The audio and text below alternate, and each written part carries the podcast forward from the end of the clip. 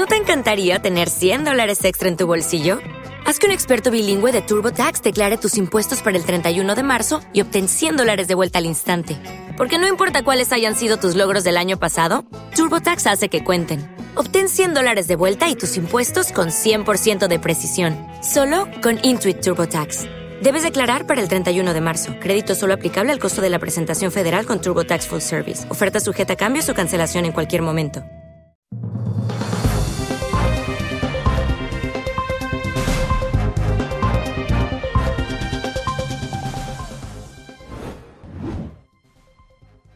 Hola, ¿qué tal? Bienvenidos a esta edición de Mundo Cristiano. Soy Jonathan Villarreal y para mí es un placer poder acompañarles. Mi nombre es Kevin Valverde, igual un placer tenerlos acá en la edición estelar de Mundo Cristiano. Vamos de una vez a los titulares. El economista Javier Milei será el nuevo presidente de Argentina que dice que va a acabar con la influencia comunista del país. Y el nuevo presidente de la Cámara de Representantes de Estados Unidos dice que es un fiel seguidor de la Biblia.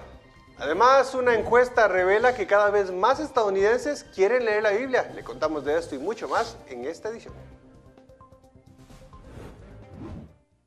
Y como les decíamos acá en titulares, el economista ultraderechista Javier Milei superó cualquier expectativa y ganó las elecciones presidenciales de Argentina en la segunda vuelta presidencial del domingo. Milei obtuvo el 55,7%, mientras que Sergio Massa el 44,3% según la autoridad electoral argentina. En su discurso de victoria, Milei, que ha sido comparado con el expresidente de Estados Unidos Donald Trump, prometió una drástica reorganización del Estado para hacer frente a la galopante inflación y el aumento de la pobreza. En las calles de Buenos Aires, los partidarios de Milei hicieron sonar sus bocinas para celebrar la victoria y manifestaron su esperanza. Milei asumirá el 10 de diciembre y ha anunciado que se alineará políticamente con Estados Unidos e Israel y tomará distancia de Brasil y China, los principales socios comerciales del país sudamericano, por considerar que sus gobiernos son comunistas. Hoy se termina el modelo empobrecedor del Estado omnipresente, que solo beneficia a algunos mientras la mayoría de los argentinos sufren. Hoy se termina la idea de que el Estado es un botín a repartirse entre los políticos y sus amigos. Hoy se termina esa visión de que los victimarios son las víctimas y las víctimas los victimarios.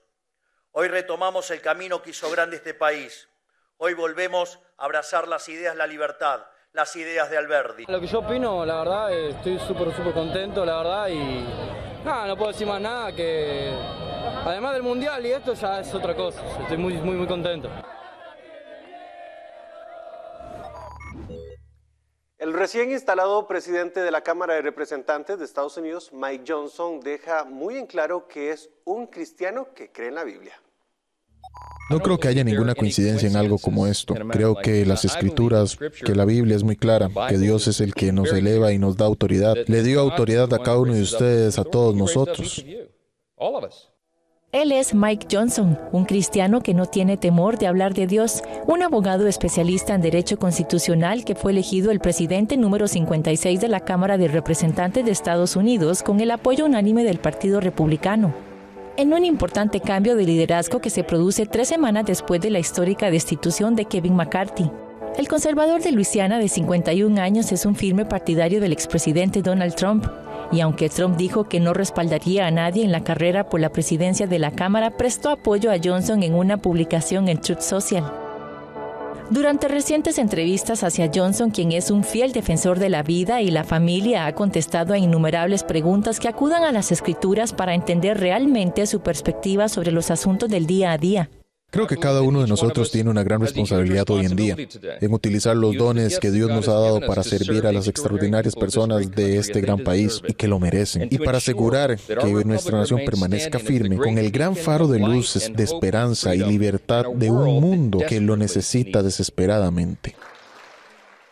El congresista que llevó su Biblia a su primer discurso como portavoz expresó a sus colegas que cree que todos son llamados por Dios y ordenados para tomar los cargos que ocupan. Asimismo, en sus redes sociales, el cristiano deja entrever su clara posición y apoyo hacia Israel en la guerra que ya cumple cinco semanas. Y recientemente, en la cumbre de la coalición judía republicana en Las Vegas, Johnson reafirmó el firme respaldo de Washington hacia este país.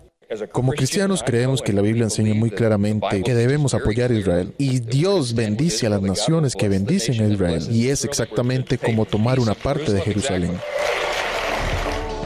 Mike se compromete a devolver la confianza en el Congreso e impulsar una agenda política conservadora y deja muy en claro que enfrentará las políticas dañinas de la administración de Joe Biden. ¿Qué tan interesado está usted en leer la Biblia? Esa pregunta la realizó una encuestadora a los estadounidenses. Le contamos sus respuestas al volver de la pausa. Mundo Cristiano se renueva, se refresca, pero su esencia sigue intacta. Seguimos a su lado con más información, más cerca y con más conectividad. Nuestra misión como periodistas es informarle con las últimas noticias de gran impacto para la Iglesia del mundo. Acompáñeme, soy Jonathan Villarreal, director de Mundo Cristiano. Seguimos con más de Mundo Cristiano. La mayoría de los estadounidenses afirman que desean leer la Biblia, pero dicen que no lo hacen porque no tienen tiempo suficiente. Así lo revela un nuevo estudio. Más de la mitad de los estadounidenses dicen que desearían leer más la Biblia, pero dicen que no lo hacen por varias razones. Así lo revela la última publicación del informe Estado de la Biblia de la Sociedad Bíblica Estadounidense, que muestra que el 52% dice que desearía leer más, mientras que el 14% dice que aumentaron su uso de la Sagrada Escritura durante el año pasado creo que es una cuestión de, decisión, de actitud, este, de, también de la, nueva sociedad en la que vivimos, una sociedad eh, consumista donde el tiempo eh, siente uno que es lo consume, ¿verdad? Todo es ya, eh, la inmediatez. Algunas de las principales respuestas ante la consulta de los investigadores sobre qué les impide leer la Biblia, el 26% dijo que nunca tiene suficiente tiempo para hacerlo, un 17% no sabe por dónde empezar y un 15% dijo que le resulta difícil identificarse con el idioma. Esa falta de entusiasmo eh, tiene que ver con el interés, ¿verdad? Que nosotros eh, queramos y también qué es lo que queremos lograr, que no la vamos a entender, este, porque creemos de repente que la Biblia es solamente para los pastores, que son los que la pueden interpretar, ¿verdad? Entonces, que para qué voy a perder el tiempo yo yendo a leer la Biblia si no la voy a entender. Este, son pensamientos errados que pueden estar eh, dominándonos, ¿verdad? De alguna forma, o incluso pensar que la Biblia pues es un clásico literario. Para la pastora Cintia Bermúdez, otra de las posibles causas que limita a una persona a leer la palabra de Dios es sustituir la Biblia por otro libro de ayuda espiritual. Hoy muy común que los cristianos busquen apoyo em, en libros de crecimiento espiritual, libros como los que mencionabas de, autores tan maravillosos, ¿verdad? Ahora que también están los eh, podcasts y todo esto en, eh, en audio, ¿verdad? Eh, sustituir o suplantar eh, la alimentación espiritual por estas cosas, pero la Biblia eh, no puede, bueno, no pasa de moda, ¿verdad? La palabra de Dios y la palabra de Dios es la misma ayer, hoy y siempre. Otras conclusiones del informe muestran que el uso de la Biblia en Estados Unidos sigue en su punto más bajo en más de una década de medición. Además, la mayoría de los que recurren a las escrituras dicen que lo hacen porque les acerca a Dios. El decimotercer informe del estado de la Biblia también demostró que las personas comprometidas con las escrituras tienen los niveles más altos de esperanza perseverante. Creo que es algo maravilloso, una ventaja que podemos tener cuando nos acercamos a la palabra de Dios y si vamos al Nuevo Testamento, ¿verdad? recordar palabras de Jesús, en mi caso, este, me llenan eh, de paz, me llenan de fortaleza. Algunas recomendaciones para que usted pueda iniciar o retomar la lectura de la Biblia y pueda establecer una relación con Dios son las siguientes. Muy importante es tomar un tiempo eh, apropiado, eh, donde nos sentimos relajados, donde podemos estar concentrados. Y tenemos que tener una lectura planificada. Ahora existen muchos planes de lectura de la Biblia que son fabulosos. Yo recomiendo los que tiene YouVersion, que es una aplicación que usted puede descargar y tiene devocionales diarios. Recomendaría hacerlo con alguien. La lectura regular de las escrituras, según el estudio, está directamente relacionada con la fe de una persona.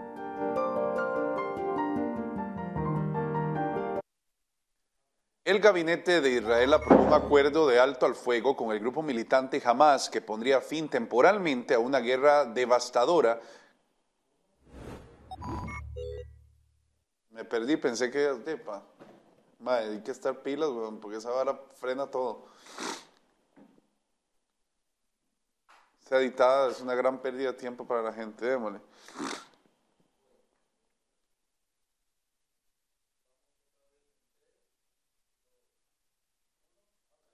El gabinete de Israel aprobó un acuerdo de alto al fuego con el grupo militante Hamas que pondría fin temporalmente a una guerra devastadora que se ha prolongado durante más de seis semanas. Según el acuerdo, Hamas liberará a más de los 50, aproximadamente más bien 50 de los 240 rehenes que mantiene en la franja de Gaza durante un periodo de cuatro días, dijo el miércoles el gobierno israelí. Dijo que extendería la pausa un día adicional por cada 10 rehenes liberados. No quedó claro de inmediato cuándo entraría en vigor la tregua. El gobierno dijo que los primeros rehenes en ser liberados serían mujeres y niños. Antes de la votación del gabinete del miércoles por la mañana, el primer ministro Benjamín Netanyahu dijo que Israel reanudaría su ofensiva contra Hamas una vez que expire el alto el fuego.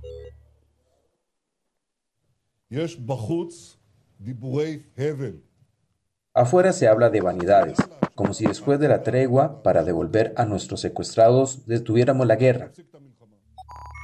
Por eso me gustaría dejar claro, estamos en guerra y continuaremos la guerra. Continuaremos la guerra hasta lograr todos nuestros objetivos. Eliminar a Hamas, devolver a todos nuestros secuestrados y desaparecidos y garantizar que no habrá ningún elemento en Gaza que amenace a Israel.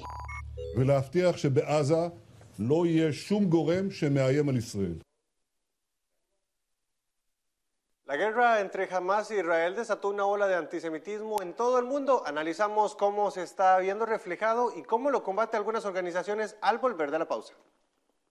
La mejor noticia es que aunque la vida tiene momentos duros, fui la vergüenza de Las Vegas. La más grande vergüenza que alguien haya pasado en Las Vegas es Olga Biskin cuando Juan Gabriel la planta. Siempre puede mejorar. Entonces Dios no solamente me salvó la vida, sino que me libró de la cárcel. Solo hay que decidirse por el camino correcto. Cuando no quieres tu vida y empiezas a entregar tu vida por otras personas, ahí es en donde te das cuenta que vale la pena vivir. Lo que puede suplir Dios, nadie en este mundo lo puede suplir. De rodillas y le dije, Señor, si me dejas salir de aquí un día, yo te prometo que me voy a dedicar a ti y voy a dedicarme a la, a la música, que es lo que tú me has dado.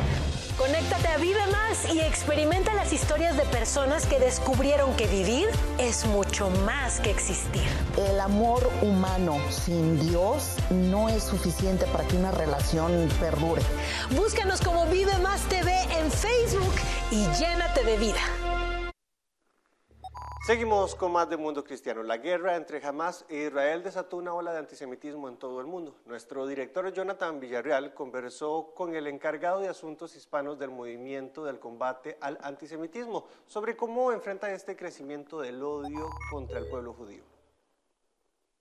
Tras el reciente ataque de la organización terrorista Hamas al territorio israelí, muchos sentimientos eh, antisemitas han empezado a volver a salir a la luz algunos pensamos que esto estaba tal vez más escondido, que ya ni existía, pero la realidad es que estamos viendo eh, otras acciones que nos hacen pensar lo contrario. Por eso estamos muy contentos de poder conversar y les invito a que se queden en esta entrevista con Shai Salaman. Él es el encargado de asuntos eh, hispanos para la organización CAM, que en inglés, eh, traducido al español, significa el movimiento de combate al antisemitismo. Shai, qué placer que estés acá con nosotros. ¿Cómo estás? Muchísimas gracias. Gracias por la invitación y voy a retomar algo que, que recién mencionaste, es nuestra preocupación y ocupación en estos días para luchar contra todos esos fenómenos de antisemitismo que van creciendo, no solamente en países que sabemos desde ya que que tienen una retórica o, conducta una conducta anti, antisemita. Eh, y después voy a hablar un poco, si, me permitís, de, nuevo antisemitismo, sino mismo acá en nuestra región, en el continente latino, eh, desde manifestaciones, eh, desde obviamente lo que vemos en redes sociales, y hasta también violencia que lamentablemente está tocando a la gente en este continente. ¿Cómo podríamos nosotros describir sencillamente qué es el antisemitismo? Mira, el antisemitismo tiene una definición, cual también invito a todos que puedan leerla eh, por la AIRA, que es el eh, International Holocaust Remember Alliance, la Alianza Internacional de la Memoria del Holocausto, eh, cual está adoptada por varios países Eh, mismo ahora estamos en Brasil, Brasil es un país observador dentro de AIRA, eh, y hace poco Panamá fue el país número 42 que adoptó formalmente la definición de antisemitismo, y es una definición bastante sencilla que tiene que ver con el odio hacia el judío, a sus, eh, a sus comunidades, a sus pertenencias eh, y toda la retórica alrededor. Importante recalcar que muchos dicen y, se confunden que el tema de la crítica a Israel es legítima. No hay ningún problema criticar un gobierno, una, decisión, una acción. Eso no es antisemitismo. Pero cuando, por ejemplo, estás generalizando y, y, culpando mismo a los judíos que viven en Latinoamérica por acciones de Israel, eso es antisemitismo. Es, decir, hay una diferenciación, hay una separación entre lo que hace el Estado de Israel y lo que hace el, judío en su día a día en sus países. Eso es lo que me estás queriendo decir. Sí, a, mí me parece que acá eh, el tema que, vemos en esta tendencia, como dije, que son ya globales, es poder hacer responsables a las comunidades judías por lo que está pasando en Israel.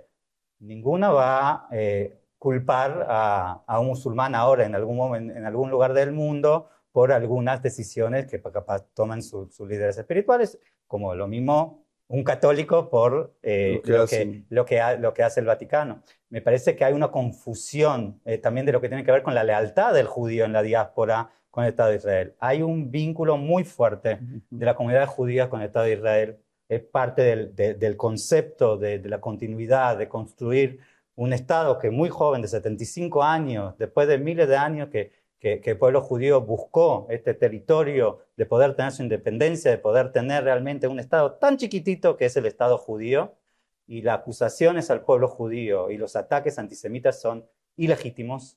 Eh, y nuevamente, la crítica es bienvenida, es aceptable.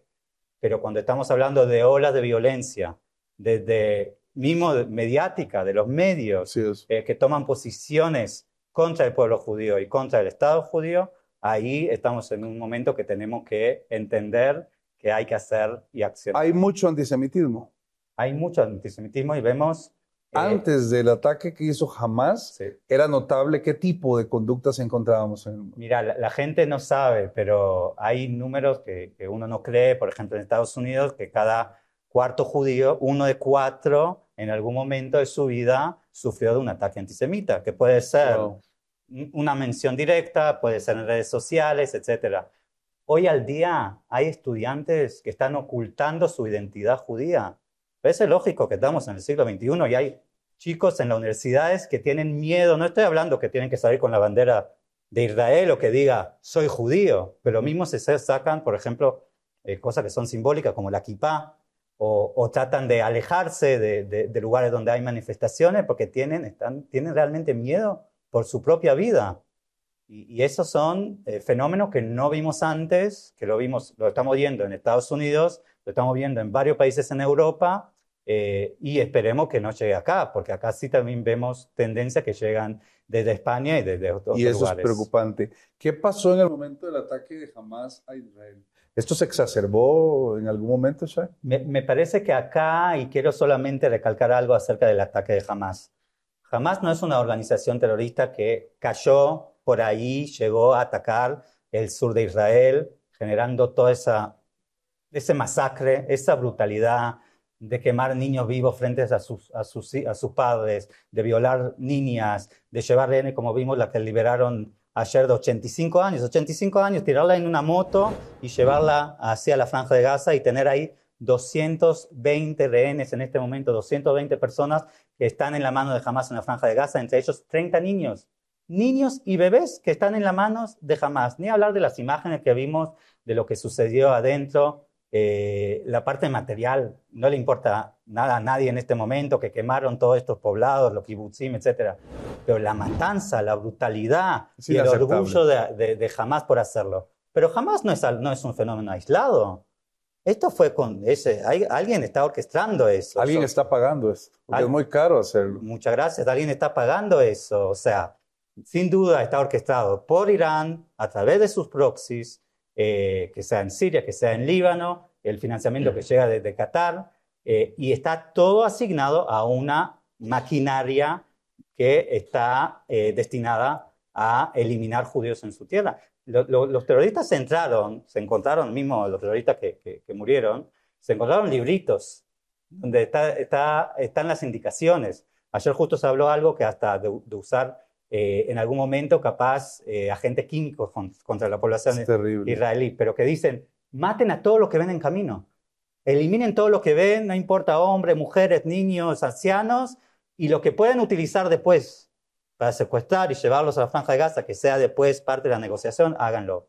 Jamás es una organización terrorista como ISIS, como el Qaeda, hasta mismo el, presidente Biden dijo, más brutal que, estas organizaciones. Es, terrible lo que está pasando. ¿Cómo podemos hacer los cristianos, la gente que no se encuentra en este momento ni cerca de Israel, pero que está en América Latina, que está en los Estados Unidos, para ayudar a los judíos y para hacer más pacífica su permanencia en nuestros países? Mira, me parece que acá eh, es una lucha contra Amalek. Eh, es una lucha contra una oscuridad profunda que tiene que ver más allá de eh, una lucha de Israel. Israel está en la vanguardia de, de, esta, de este fenómeno del radicalismo islámico, porque se puede vivir en paz con, ¿no? entre vecinos, lo vemos con Jordania, lo vemos con Egipto, lo vemos con los acuerdos de Abraham, con los Emiratos se habló y parte se, dice que parte del momento era por porque se iba a negociar el pacto de paz con Arabia Saudita y cambiaba todo el Medio Oriente. O sea, hay con quien hablar en, este barrio donde Israel vive, pero no con ese, con ese eh, radicalismo que genera ese odio que es inhumano. Entonces muchos nos están criticando en el mundo a, Israel y al pueblo diciendo, no, la narrativa de siempre de, de los palestinos, el Israel agresor, estamos en guerra contra gente eh, eh, que son sanguinarios. Son monstruos que no, no tienen ni ética y ni moral. Y no solamente eso,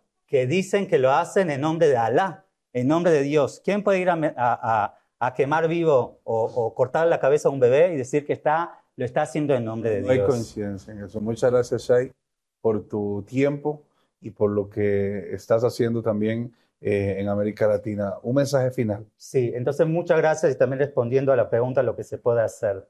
Primero estoy muy agradecido como judío, como israelí, como alguien que trabaja mucho con, con, con la Alianza Evangélicas en, en toda Latinoamérica, con los pastores, con los hermanos cristianos. Estoy muy agradecido de corazón por todo ese apoyo. Eh, recibo todos los días mensajes de apoyo, oraciones, eh, y obviamente hay mucha campaña que está, se está haciendo a favor de Israel. Y, de verdad eso es lo que el Estado de Israel necesita hoy, que sigan orando, que sigan trabajando. Pero me parece que ahora se viene el tiempo de acción, tiene que ver con eh, lo que podemos hacer en los medios. Esta entrevista espero que varios la vean y puedan difundir, porque es sumamente importante hacer saber al mundo lo que está pasando. En esa guerra mediática hay mucho lo que decimos fake news, eh, vimos lo mismo lo que pasó con el ataque, que enseguida los medios a nivel mundial, mismo BBC, CNN, dijeron que Israel atacó un hospital y, que murieron 500 personas. Israel no ataca hospitales. Si Israel quería eliminar Gaza, lo podía hacer el primer día. Sin problema, tiene la capacidad, el poder militar de hacerlo. Israel no trabaja de esa forma. Israel es un país, es una democracia que tiene ética y moral y cada decisión que toma también a nivel bélico está bien planificada y estudiada. Así que tienen que ayudarnos a trabajar eso en los medios, tienen que ser la voz, tienen que ser parte de estas manifestaciones a, favor de Israel, presionar a sus tomadores de decisiones, a sus mandatarios de declarar a favor de Israel y saber que esto va a largo, porque no es el tema de Israel. Israel está en la vanguardia, es como dije, la guerra contra el Amalek. Muchas gracias, Shai. Gracias. Estamos hablando con Shai Salaman, quien es el encargado de asuntos hispanos de CAM, que es el movimiento de combate al antisemitismo. Continuamos con más de Mundo Cristiano. Todas las semanas tomamos los temas más importantes que salieron durante el transcurso de la semana y los ponemos en mesa de conversación en nuestro nuevo podcast. Si no lo ha visto, acá le dejamos un resumen.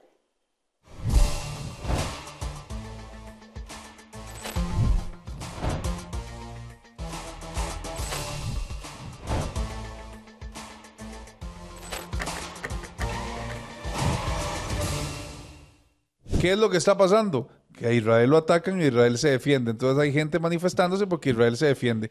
En la lógica de ellos, Israel recibe todos los ataques y debería decir, ay, muchas gracias, que el Señor te bendiga. Tiene que defenderse y es lo que ha hecho y por eso han habido marchas por todo lado. Porque... En una guerra hay un ganador y hay un perdedor.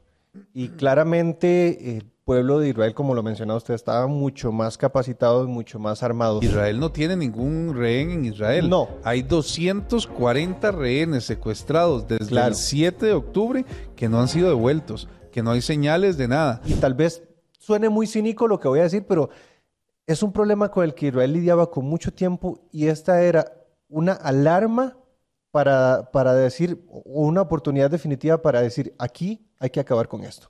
Lo que está pasando es, es, un llamado de atención. Creo yo que eh, cada vez la iglesia está dividida en dos grandes salas, además de todas las mil y una. Hay un éxodo masivo de iglesias que se han estado alejando de la iglesia metodista unida. Una visión de mundo conjunta con tantas diferencias en los Estados Unidos es muy difícil. Ha estado tomando la decisión de aceptar dentro de su núcleo los matrimonios gays. Y un avivamiento que se ha generado en Times Square, sí, el tema, el lugar que el 31 de diciembre es noticia.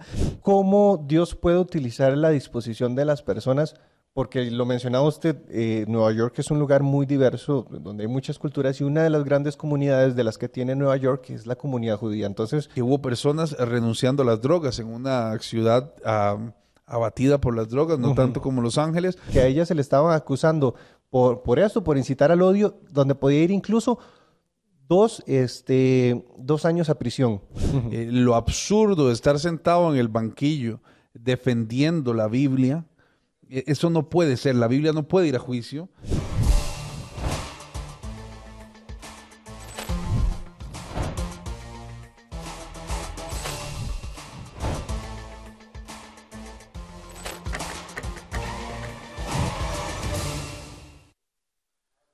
Usted necesita un de repente de Dios en su vida, lo invitamos a ver el siguiente video. Cada vez estamos más cerca de que el mundo acabe. Desastres, guerras y pandemias se repiten en los titulares una y otra vez. Lo cierto es que ya todo estaba escrito y así va a suceder. Pero también Dios tiene un plan escrito para ti y quiere revelarte una verdad que salvará tu destino. La verdad de Jesucristo. Conoce cómo la verdad de Jesús puede cambiar tu vida.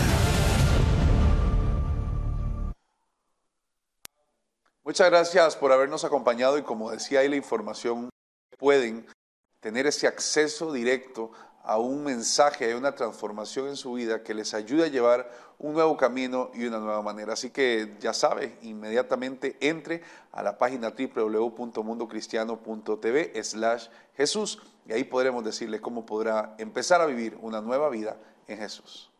También le invitamos a que se siga manteniendo informado a través de todas nuestras redes sociales. Puede buscarnos como Mundo Cristiano desde su red social favorita. Llegamos al final del programa, como siempre. Los esperamos la próxima con mucho más. Que el Señor les bendiga.